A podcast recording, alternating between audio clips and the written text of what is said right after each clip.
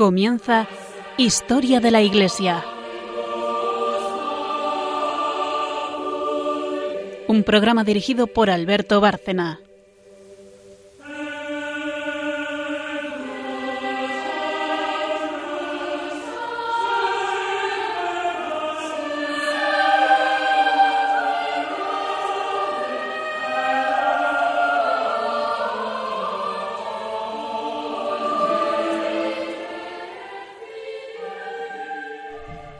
Buenas noches, oyentes de Radio María y de este programa Historia de la Iglesia.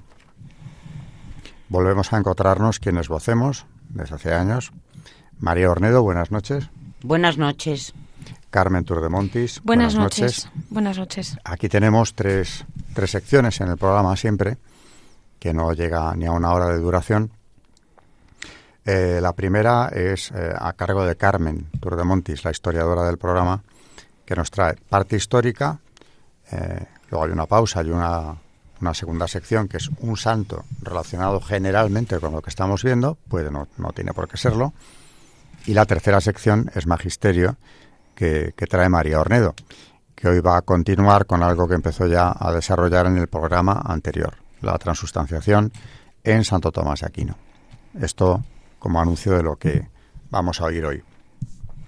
Y en cuanto a la parte histórica, pues Carmen nos va a hablar de la herejía eh, medieval más importante y la que dio lugar a, una verdadera conmoción dentro de la cristiandad de aquella época, sobre todo en Francia, que es la herejía albigense por la ciudad de Albi o de los cátaros, que también se ha llamado así, eh, que fue el motivo, esta herejía, de que se estableciera la Inquisición pontificia ya en el siglo XIII. Es decir, que mucho antes de que existiera la española, ya existía la pontificia y además en primer lugar estuvo la Inquisición imperial, porque el primer inquisidor o el primero que establece un tribunal inquisitorial del Santo Oficio es un emperador alemán.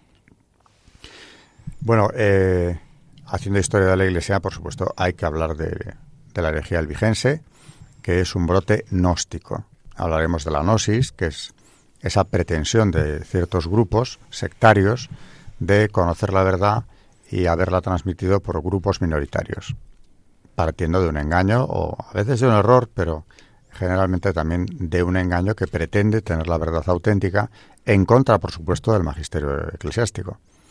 Así que eh, breve pausa y Carmen empezará a hablar de, de la herejía albigense.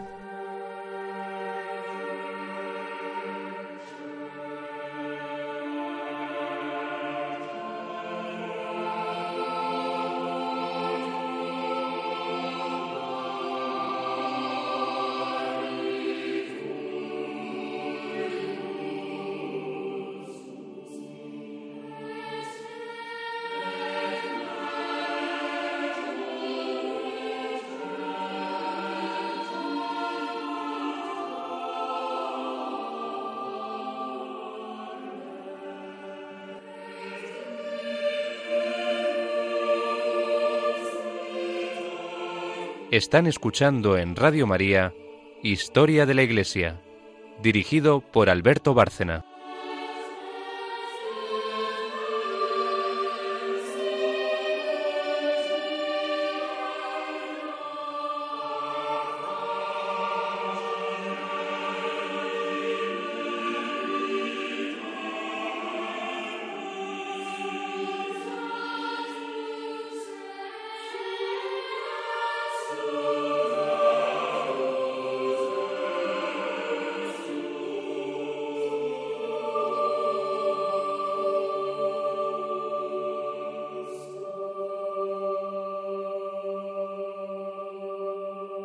La unidad de fe fue un rasgo dominante en la vida religiosa de Occidente durante los primeros siglos de la Edad Media.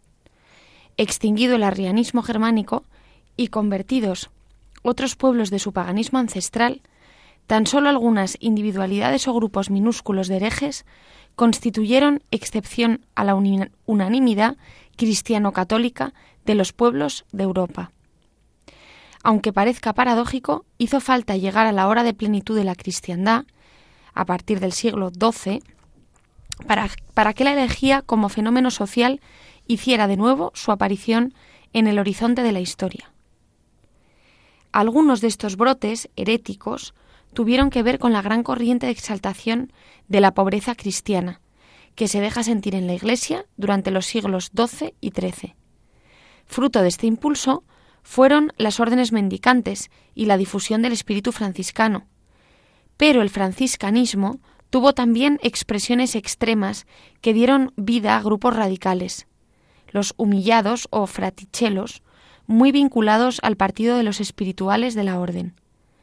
Alguno de estos grupos traspasó abiertamente los linderos de la herejía.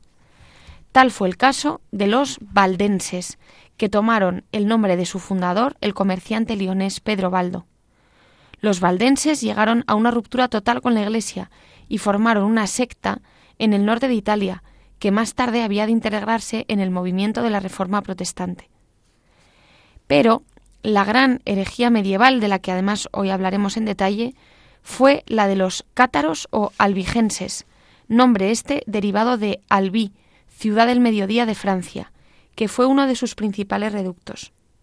El catarismo era un rebrote tardío de una vieja corriente religiosa, mezcla de elementos gnósticos, como decía Alberto, con otros dualistas, que en el Oriente cristiano había cristalizado, cristalizado en diversas sectas, como los paulicianos o los bogomilas balcánicos.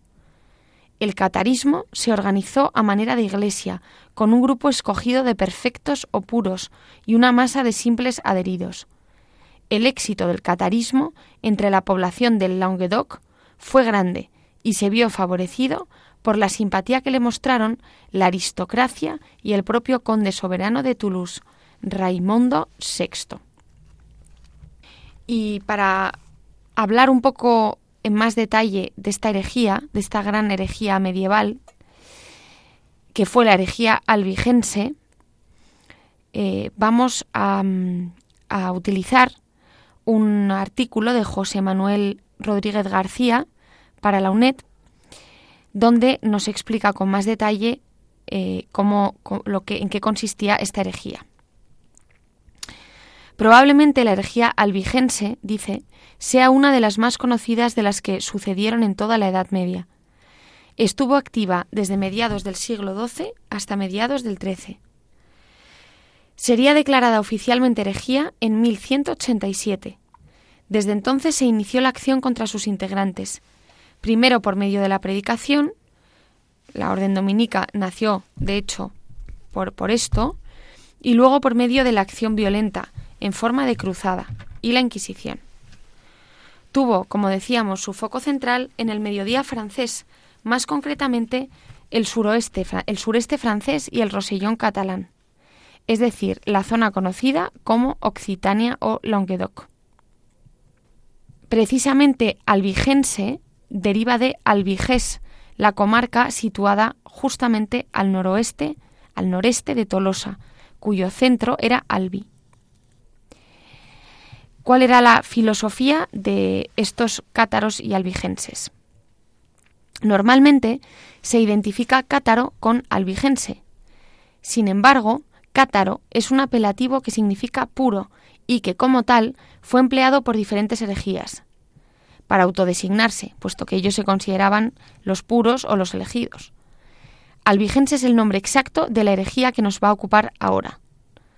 Esta filosofía o religión se basa lejanamente en un maniqueísmo, derivada de la tradición cristiana, porque toman el Nuevo Testamento como libro fundamental, y para ello solo existían dos poderes, la luz y la oscuridad, el Dios bueno y el maligno, Satán con rango de Dios que estaba en todo lo material y rechazando la divinidad de Cristo y gran parte de los sacramentos de la Iglesia.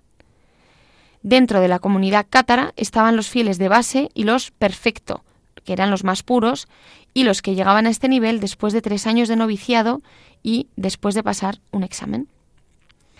Pronto van a organizar una iglesia paralela sobre los años 1160 que se dividirá en iglesias e incluso en obispos.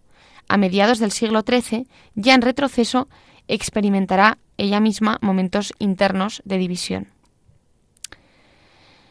¿Y qué relación hay con la corona de Aragón y estos albigenses? Pues la corona de Aragón se verá envuelta en el fenómeno albigense. Para empezar, en parte, de sus territorios, tanto ultrapirenaicos como peninsulares, se da esta herejía. Pero lo más importante fue la muerte del rey Pedro I en Muret, en 1213, frente a las fuerzas comandadas por Simón de Montfort. Es irónico constatar que Pedro I, que había participado en la cruzada de las Navas de Tolosa, moriría a manos de otros cruzados, defendiendo a sus vasallos albigenses. También se daba cuenta de la dimensión política de la cruzada. Luego, Jaime I no los defendería, pero tampoco los perseguiría duramente en sus territorios peninsulares. Se lo dejó a la Inquisición. La predicación de la cruzada contra los albigenses se encontró con críticas de los mismos contemporáneos a los hechos. Por un lado estaban aquellos que de base no defendían la acción armada contra nadie en nombre de la religión, y por otro, mientras que la jerarquía eclesiástica europea apoyaba la cruzada, otros muchos no dejaban de darse cuenta de que estaba siendo aprovechada por la monarquía capeta francesa para ampliar sus territorios. Además, estaba la cuestión de la eliminación de la identidad de toda un área, Occitania, con sus propias costumbres y lengua, a favor de la integración del renaciente reino francés. De esta época nos queda un hermoso texto, la canción de la cruzada albigense, en la lengua de Oc. Compuesto por varias manos, es curioso constatar que el autor de la primera parte es claramente proalbigense, mientras que quien concluyó la obra defendía la cruzada. Aunque las diferentes cruzadas lanzadas contra ellos acabaron en 1229, con la rendición de Tolosa, continuaron hechos militares puntuales como el asedio y la toma del último gran castillo cátaro, Montsegur, y la acción de la Inquisición contra aquellos grupúsculos aún resistentes y que se refugiaron en las zonas montañosas del Pirineo catalán. Estas acciones se extenderían por el tercer cuarto del siglo III. Del siglo XIII. El catarismo languidecería hasta su completa extinción a principios del siglo XIV. Bueno, pues aquí tenemos otro brote gnóstico y, desde luego eh, claramente condenable ya en su origen, porque como ha dicho Carmen, partía de un maniqueísmo eh, según el cual Dios y Satanás eran dos divinidades, serían dos potencias idénticas, es decir, que no contemplaban al demonio como una criatura sometida a Dios, sino como el co-creador. Satanás habría, según ellos, creado todo lo material, mientras que Dios habría creado lo espiritual. Lo espiritual era bueno y todo lo material era malo. Así que, eh, por supuesto, el propio cuerpo del, hombre era algo malo, algo condenable que le llevaba a la condenación. E incluso se cuestionaban eh, el uso del matrimonio porque sería algo que venía del demonio. O sea que era una verdadera locura destructiva eh, del género humano y no digamos ya en el plano teológico eh, algo insostenible, porque la creación no tenemos más que ir al libro del Génesis para entender que eh, Dios cuando crea al hombre le crea con un cuerpo. No es algo que cree el demonio, está en la Biblia, en el primer libro de la Biblia. Bueno, pues este maniqueísmo gnóstico de los cátaros eh, como nos ha dicho Carmen, tuvo un arraigo que hizo que la herejía durase más de un siglo en, Francia, en el sur de Francia, promoviendo una cruzada. Y como decía antes, causando también el establecimiento de un tribunal inquisitorial pontificio para terminar con ello. Eh, en este combate contra la herejía eh, fue muy importante el papel de los dominicos. concretamente Santo Domingo de Guzmán predicó en esa región para acabar con la herejía.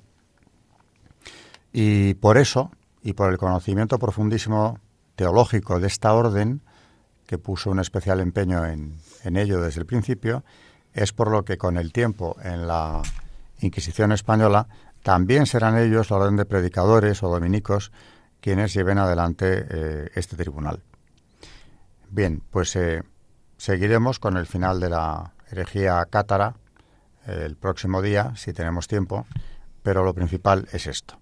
O sea que en plena Edad Media es verdad que, como dice Carmen, también se mezclan cuestiones políticas del Reino de Francia, pero lo que subyace sobre todo es una cuestión teológica eh, terriblemente grave.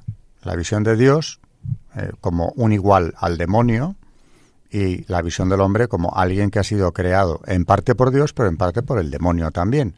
Es eh, absolutamente indefendible y demencial y contrario a toda la tradición no solo cristiana, sino monoteísta. Bueno, después de breve pausa, Carmen como siempre, nos trae un santo. Creo que volvemos con mártires, porque nos lo han pedido también algunos oyentes, puesto que la historia de los mártires siempre es edificante y, resulta ejemplar en tiempos eh, de tribulación especialmente.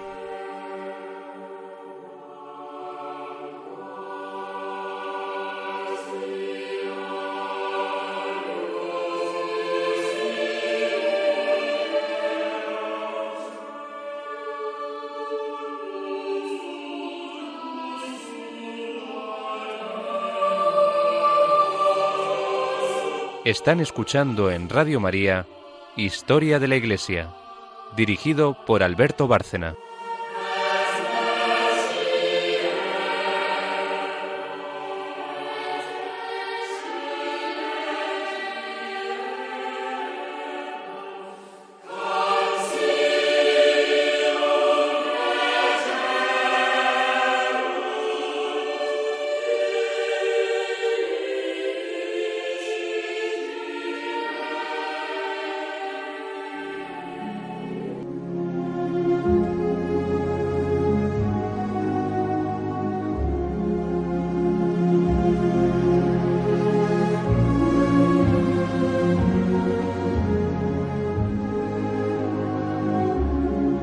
Santos en la historia de la Iglesia.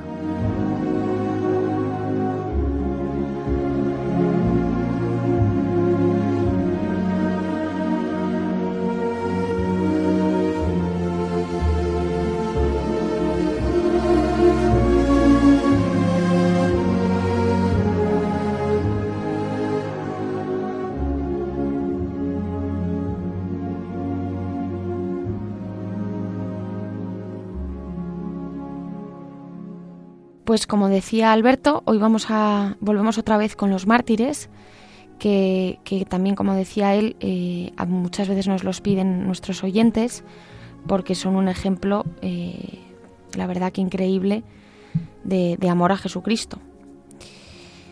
Y hoy vamos a hablar de San, eh, San Román, San Román Abad. Dice así la crónica del martirologio romano, dice, en el monte Jura, en la región lugdunense de la Galia, sepultura del abad San Román, que siguiendo los ejemplos de los antiguos monjes, primero abrazó la vida eremética y después fue padre de numerosos monjes. Pues bueno, mm, vamos a, vamos a hacer una breve biografía sobre él. Son escasas las noticias que han llegado hasta nosotros de este ilustre ermitaño y célebre fundador de monasterios, sobre todo de su juventud y formación intelectual. Parece que apenas tenía estudios, pero sí gozaba de una sabiduría nada común y que en su hogar familiar había recibido una esmerada educación cristiana, que a pesar de las no pocas dificultades por las que el trajín de la vida le arrastró, jamás llegó a olvidar. Su vida se mueve en aquellos años tan difíciles, cuando el imperio romano de Occidente se desmorona y cuando los pueblos bárbaros, venidos del norte de Europa, amenazan avasallarlo todo. De hecho, reina la barbarie y la desolación. El cristianismo, que hace poco ha conocido los aires de la libertad, al poder celebrar sus actos fuera de las catacumbas, encuentra ahora este enemigo al que tan solo le interesa el materialismo y la barbarie, polos opuestos a la dulzura y valores eternos que predica la fe de Jesucristo. La divina providencia iba dirigiendo los pasos de Román y poco a poco le hacía ver que aquella vida que llevaba no podía satisfacer ni llenar las ansias de su corazón. Estaba dotado de un carácter vivo, fogoso y expansivo. Por otra parte, también le arrastraba la soledad y la entrega a Dios en el silencio y la oración. ¿Quién vencería la batalla? Es ordenado sacerdote en Besansón por el ilustre Hilario de Arles en tiempos tan difíciles para la Iglesia. No por cobardía, sino por necesidad interior, renuncia a todas las, prebendas que podía ofrecerle su ordenación sacerdotal y se retira a la soledad para vivir la vida eremética. Allí pasa unos años, no teniendo otra compañía que algunos árboles, plantas y animales. Toda su jornada la pasa entregado a la oración, a la mortificación y hace también algunos trabajos manuales. Pronto se enteran algunos hombres, igual que él, hambrientos de vida de mayor entrega al Señor, y le piden que los acepte en su compañía. Así van echándose los cimientos de aquel género de vida que llamará la atención por aquellos alrededores y que será foco de virtudes cristianas. Román conocía bien la vida de los padres del desierto, de Egipto, de la Tebaida, y pensó que sin abandonar él su patria en la misma Galia podía, él y los suyos, organizar el mismo género de vida que aquellos padres. De allí surgió su célebre convento de Condat, que será después la semilla de otros muchos monasterios, o una especie de lauras aglutinadas en torno al abad o padre espiritual de todo el monasterio. Cierto día se sumó a aquellos monjes el mismo hermano de Román, llamado Lupicinio, que después también será inscrito en el catálogo de los santos. Entre los dos llevaban la dirección del monasterio. Lupicinio era más fogoso que Román y a veces era un tanto duro en las penitencias que él se imponía y quería también para los demás. Entonces aparecía Román y con su gran bondad traía la paz y descargaba a los monjes de penitencias exageradas. Gracias al buen hacer de Román, no hubo nunca escisiones en el monasterio y todos vivían como verdaderos hermanos. Román también supo ser duro con los príncipes y nobles cuando veía que los derechos de la Iglesia eran pisoteados por ellos. Condat se había convertido en una de las escuelas más famosas de su tiempo y de allí salían fervorosos misioneros y trabajadores para todos los campos en la viña del Señor. Famosos se hicieron aquellos cenobios por su sabiduría, copia de códices, enseñanza de idiomas antiguos, composición de preciosos tratados de vida espiritual y obradores de muchos prodigios. Lleno de méritos, expiraba en el año 460. Pues una vez más un, legado de un monje eh, que después de esa vida eh, eremítica mantenida con tanta austeridad y por lo que se ve llevada al extremo, ¿no? En la cuestión de las penitencias, eh, deja un legado muy importante a todos los que le habían conocido y seguido durante su vida. Para terminar ya la tercera sección, María, como dije, va a continuar con lo que nos estaba contando en, la, en el último programa. Y recuerdo a los que lo oyeron, y si no a los que no lo saben, pues estaba hablándonos de la suma teológica de Santo Tomás de Aquino y concretamente del dogma de la transustanciación, que creo que aclara, como todo lo que es propio de Santo Tomás o lo que sale de su pluma, perfectamente cuestiones eh, difíciles de penetrar y que luego han sido rebatidas. recordemos que Santo Tomás es un santo del siglo XIII y en el 15 vendrá toda la herejía luterana, calvinista, etcétera. Eh, bueno, en el 16, a partir de 1517, eh, pero eh, toda la enseñanza de Santo Tomás, mm, tres siglos anterior, sin embargo, queda aquí como una fuente continua de doctrina y sigue a día de hoy siendo de una importancia capital que no se puede minimizar, como han subrayado varios papas a lo largo del tiempo y en la edad contemporánea inclusive. Así que eh, vuelve a ser María quien nos habla de esta explicación de la transustanciación en la suma teológica de Santo Tomás de Aquino.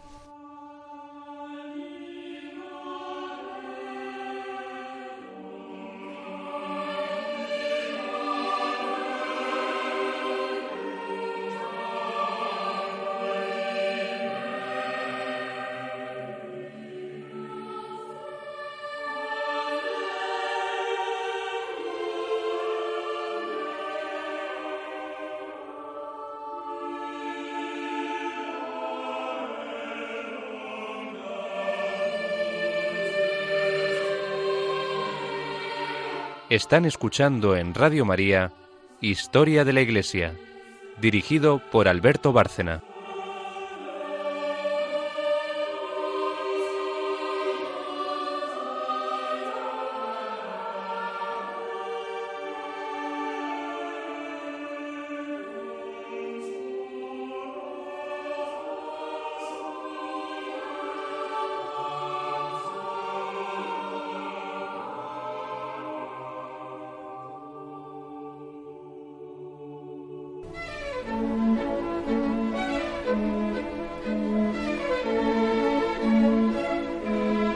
El Magisterio de la Iglesia.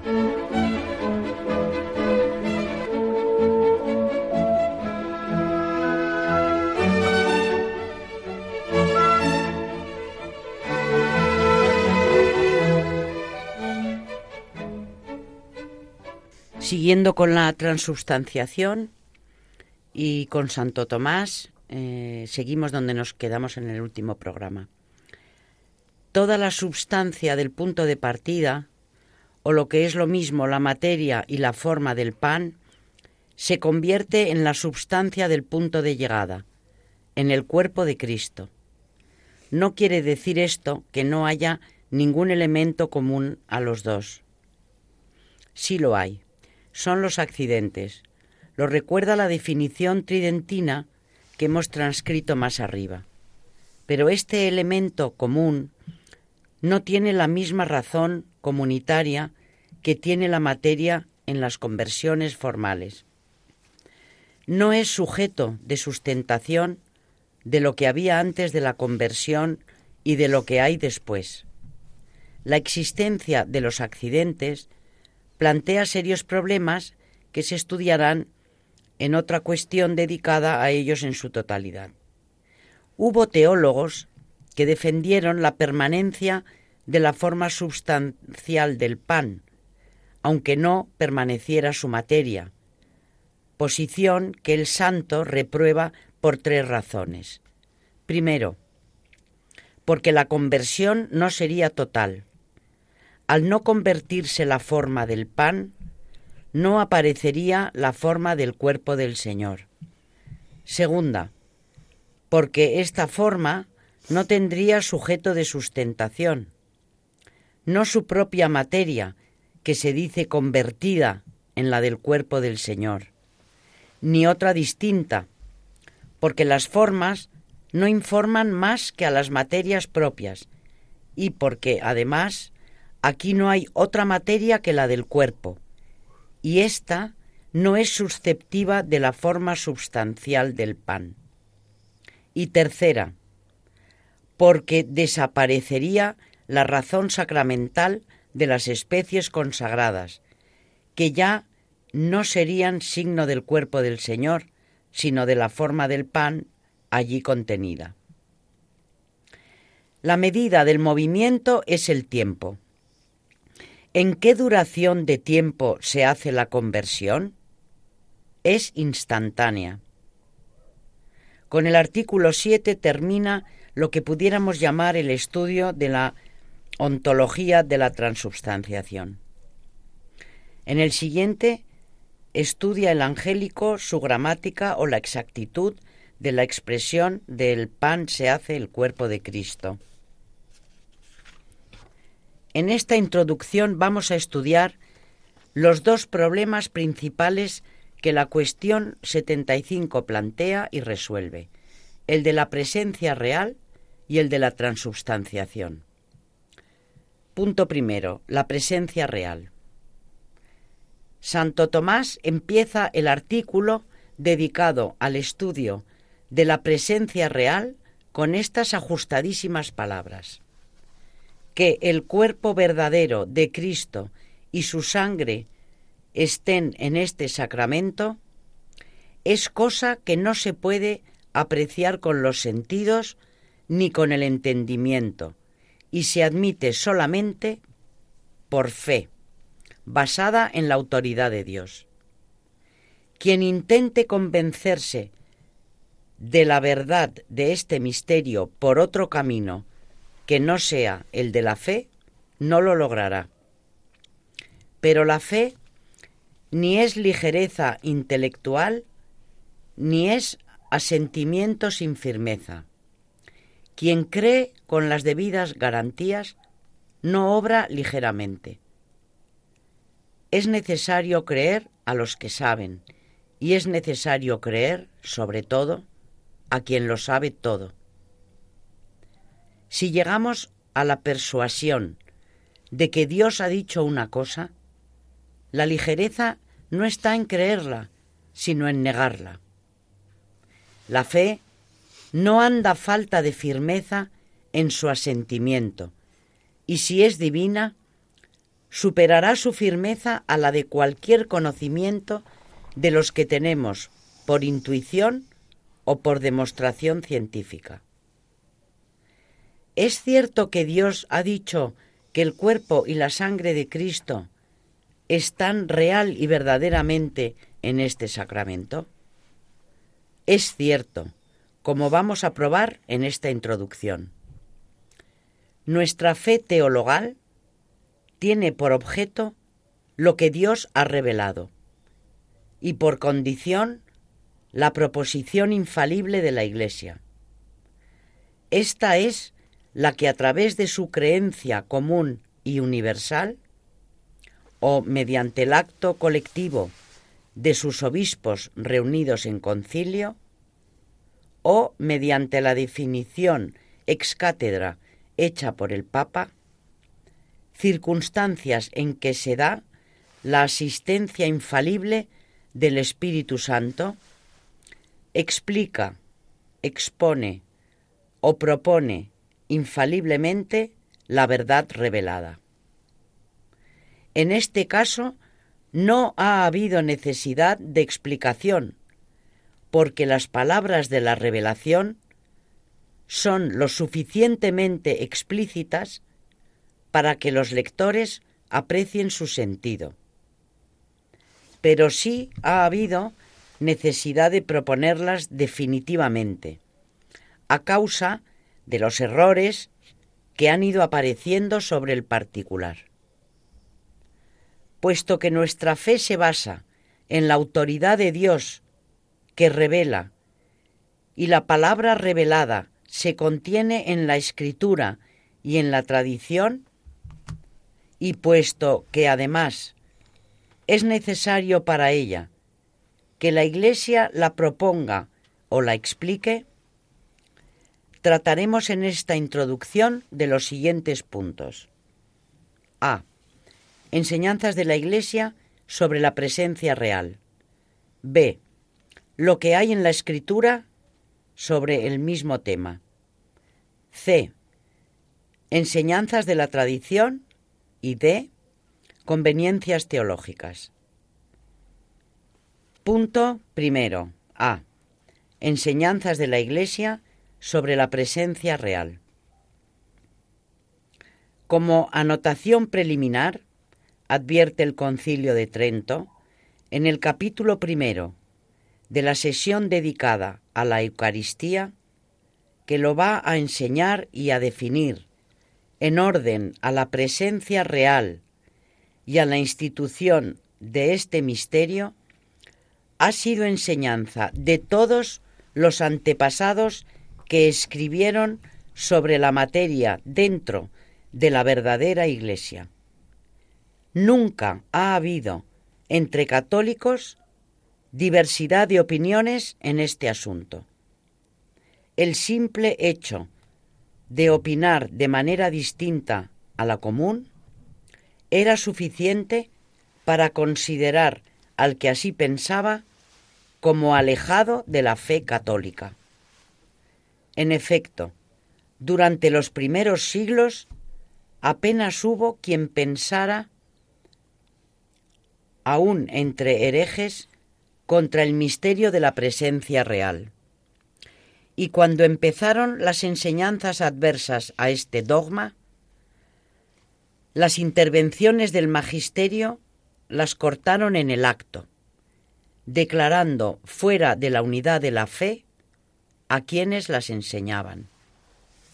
Más adelante hablaremos de la tradición y veremos, primero, cómo la creencia común de los fieles fue siempre en conformidad con lo que leían en la escritura y con lo que les enseñaron los apóstoles, que Cristo está presente bajo las especies del pan y del vino.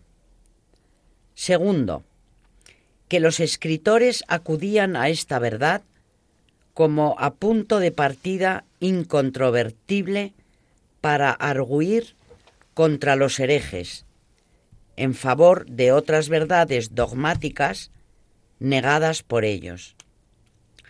Señal, por lo tanto, que admitían esta, pues de lo contrario, el proceso argumentativo carecería de eficacia. Y tercero, que si hubo alguna negación estamos refiriéndonos a los primeros siglos. Fue más bien a manera de consecuencia. Herejías que negaban que el verbo hubiera asumido la naturaleza humana, como las de los docetas y maniqueos, o que, admitida esta naturaleza en Cristo, negaban la unión hipostática, como la nestoriana, necesariamente debían tener repercusión en el misterio de la Eucaristía. Al no haber herejías contra las que defender la verdad de la presencia real, ni necesidad de explicaciones de la revelación, porque está suficientemente clara, el magisterio no creyó necesario intervenir. A partir del siglo XI empiezan las herejías y con ellas las enseñanzas oficiales del magisterio. El concilio VII romano, celebrado en el 1079, impuso al arcediano de, de Angers, Berengario de Tours, cuyas opiniones sobre la presencia real son bien conocidas, y Santo Tomás las recuerda al final del artículo 1 de esta cuestión la siguiente profesión de fe.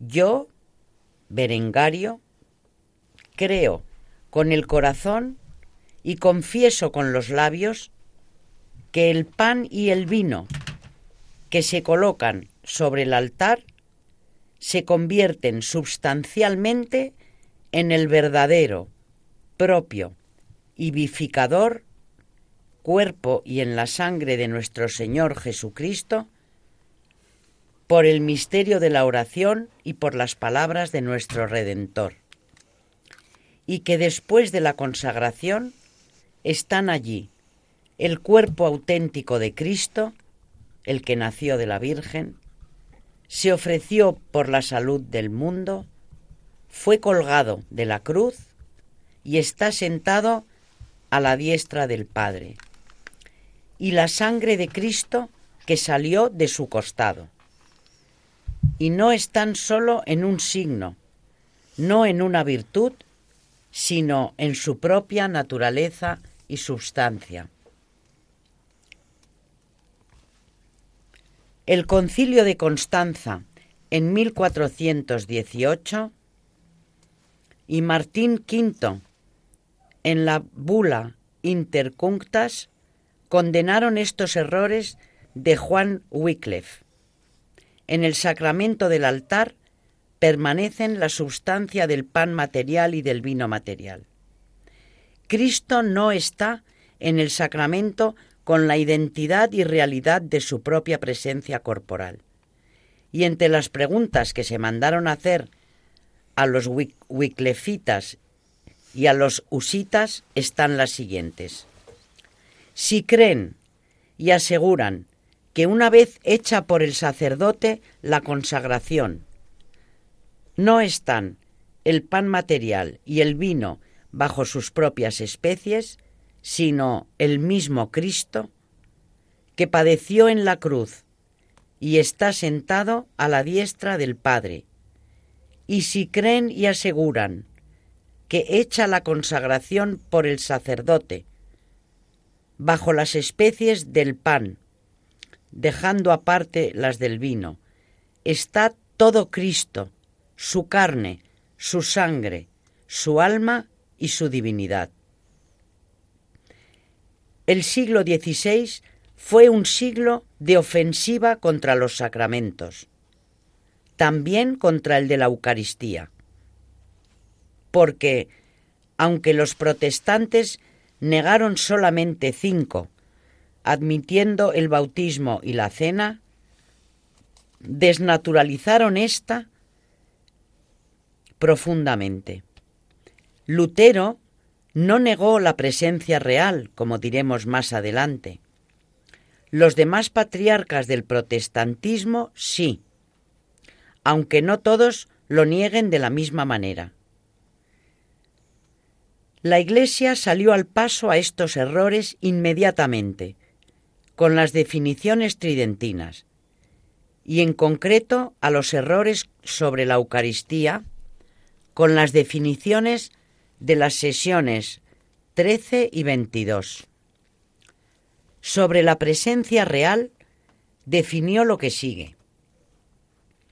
Sea anatema quien niegue que en el sacramento de la Santísima Eucaristía se contienen verdadera, real y substancialmente el cuerpo y la sangre, juntamente con el alma y la divinidad de nuestro Señor Jesucristo, o sea, todo Cristo, asegurando que está en Él solamente como en un signo, en una figura o mediante su virtud.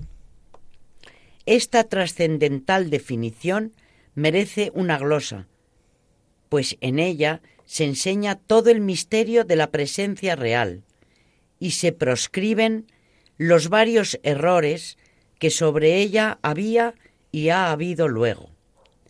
Cristo está en su totalidad y no sólo en parte, y está realmente y no sólo en figura.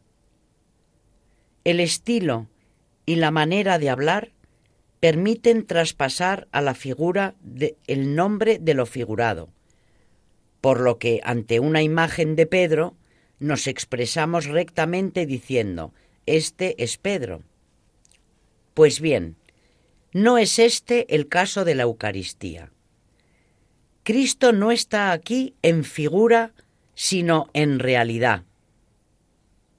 Y no en una realidad que pudiéramos llamar minimizada, en una virtud real y verdadera suya, por ejemplo, con la cual actuaría a través del pan y del vino y nos santificaría está en su realidad substancial. Toda la substancia de Cristo está presente en el sacramento. Después de esta definición tridentina, en la que se afirma la doctrina que siempre creyó la Iglesia y se proscriben los errores protestantes, han aparecido otros. Los modernistas, los protestantes liberales y últimamente algunos escritores anónimos inacardinados al movimiento doctrinal de la nueva teología, proponen explicaciones que más bien son negaciones del misterio que nos ocupa y que por lo mismo están proscritas en la definición que acabamos de transcribir y de glosar. En el apartado que en esta misma introducción dedicamos a la tradición, hablamos con detalle de estas explicaciones heterodoxas. A los tres actos solemnes del magisterio eclesiástico, el del concilio de Roma, el del concilio de Constanza y el del concilio de Trento, con los que la Iglesia salió al paso a los errores de Berengario, de Wycliffe y de los reformadores, afirmando y definiendo lo que los fieles siempre creyeron, hemos de añadir otros en los que se hace constancia de la misma fe, como el concilio cuarto de Letrán, el del segundo de Lyon y el de Florencia. La Iglesia Universal de los fieles es una, y fuera de ella nadie se salva. En ella, el sacerdote, Jesucristo, es a la vez sacrificio. En el sacramento del altar se contienen verdaderamente su cuerpo y su sangre bajo las especies del pan y del vino, dice el mencionado concilio de Letrán, y el de Lyon. En el sacramento de la Eucaristía se transubstancian verdaderamente el pan en el cuerpo y el vino en la sangre de nuestro Señor Jesucristo. Y por último, el de Florencia. En virtud de las palabras de la consagración, la substancia del pan se convierte en el cuerpo y la del vino en la sangre, pero de tal suerte que todo Cristo se contiene bajo las especies del pan y todo también bajo las especies del vino. B. Lo que dice la Sagrada Escritura. Las enseñanzas del Magisterio que acabamos de recordar son doctrina que se contiene clara, expresa y repetidamente en el depósito de la revelación. Son, por lo tanto, doctrina divina. La revelación se contiene en la Sagrada Escritura y en la tradición.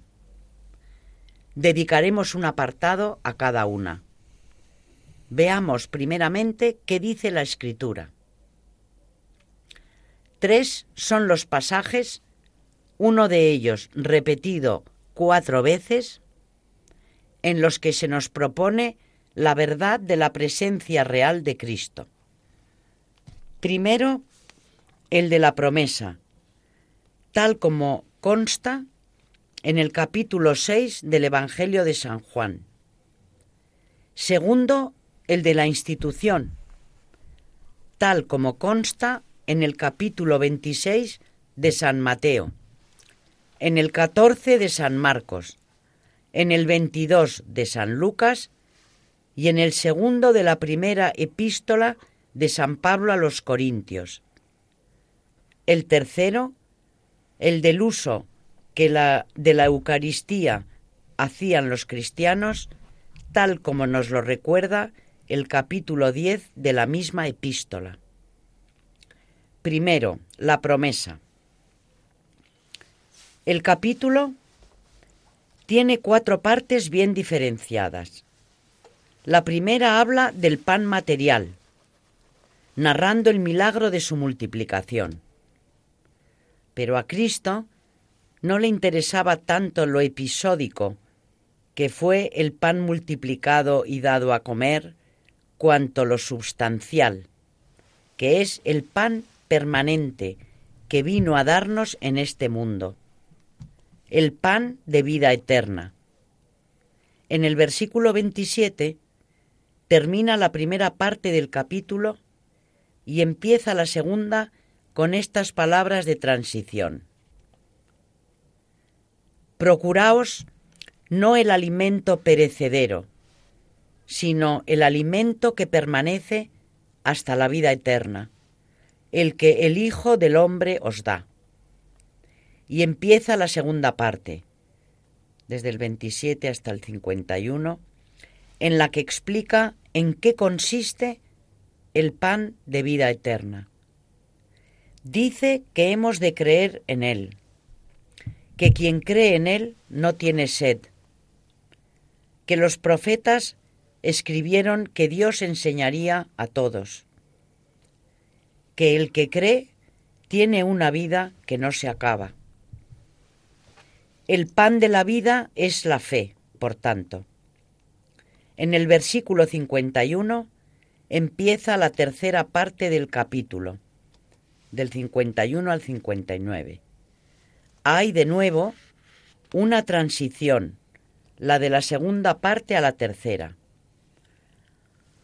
El manjar material llevó a Cristo a hablar del manjar espiritual, de la doctrina y de la fe. El espiritual de la fe le lleva a hablar del espiritual, que es su propio cuerpo. Dice así, Yo soy el pan vivo bajado del cielo.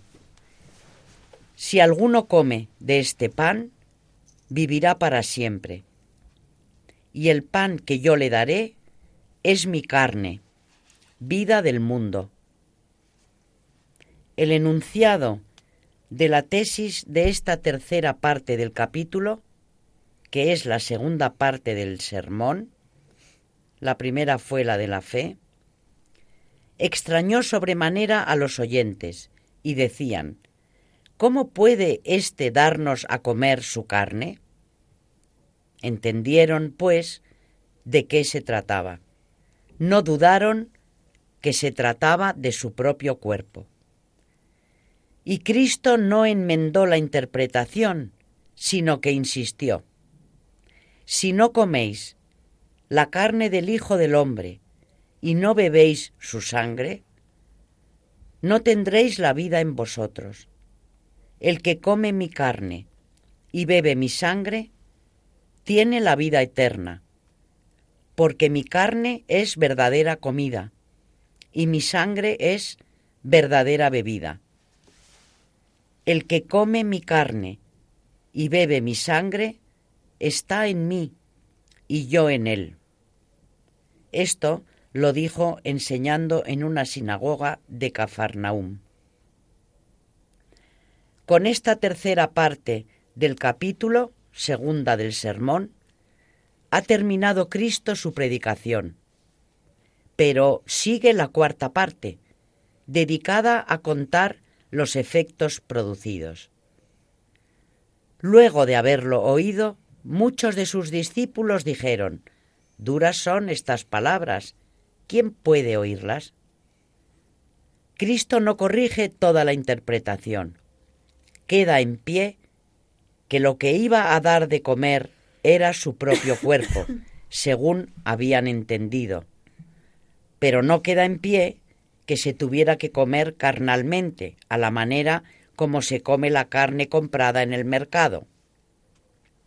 Se trataba de una comunión velada o sacramental, o como dice el propio Cristo, espiritual.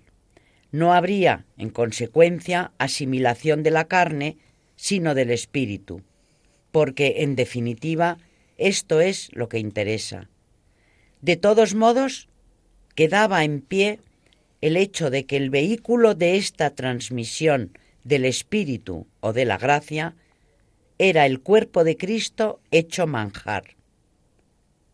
Y por esto no pasaron muchos de los discípulos que le oyeron y le abandonaron. Desde entonces, dice el texto, muchos de, de sus discípulos se retiraron y ya no le seguían. Y dijo Jesús a los doce, ¿queréis iros vosotros también?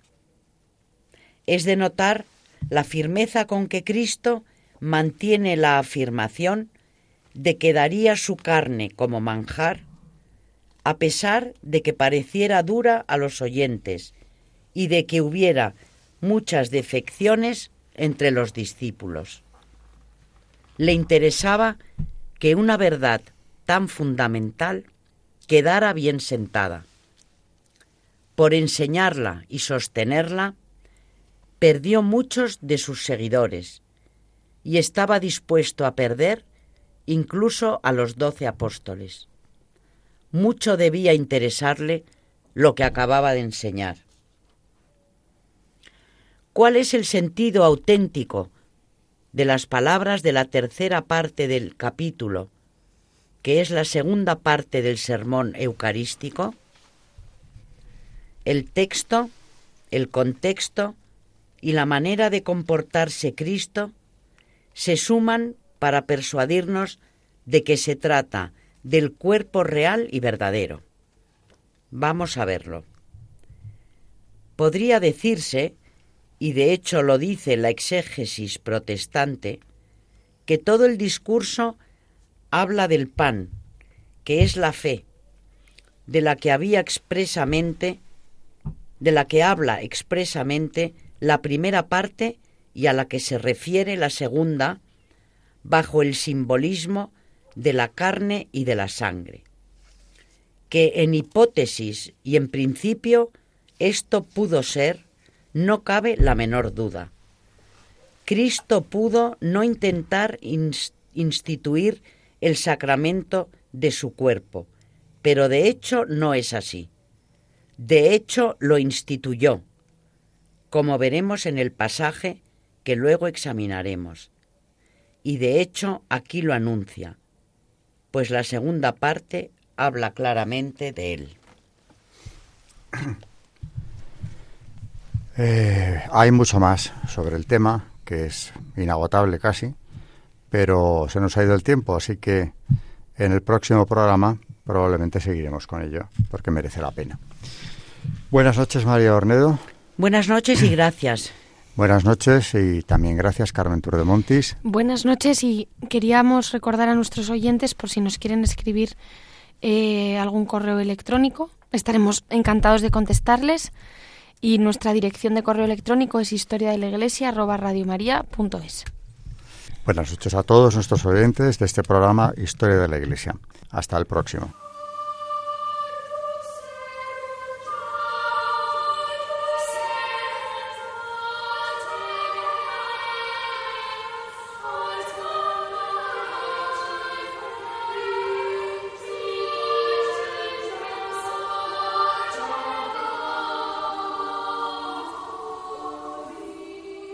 Han escuchado Historia de la Iglesia, un espacio dirigido por Alberto Bárcena.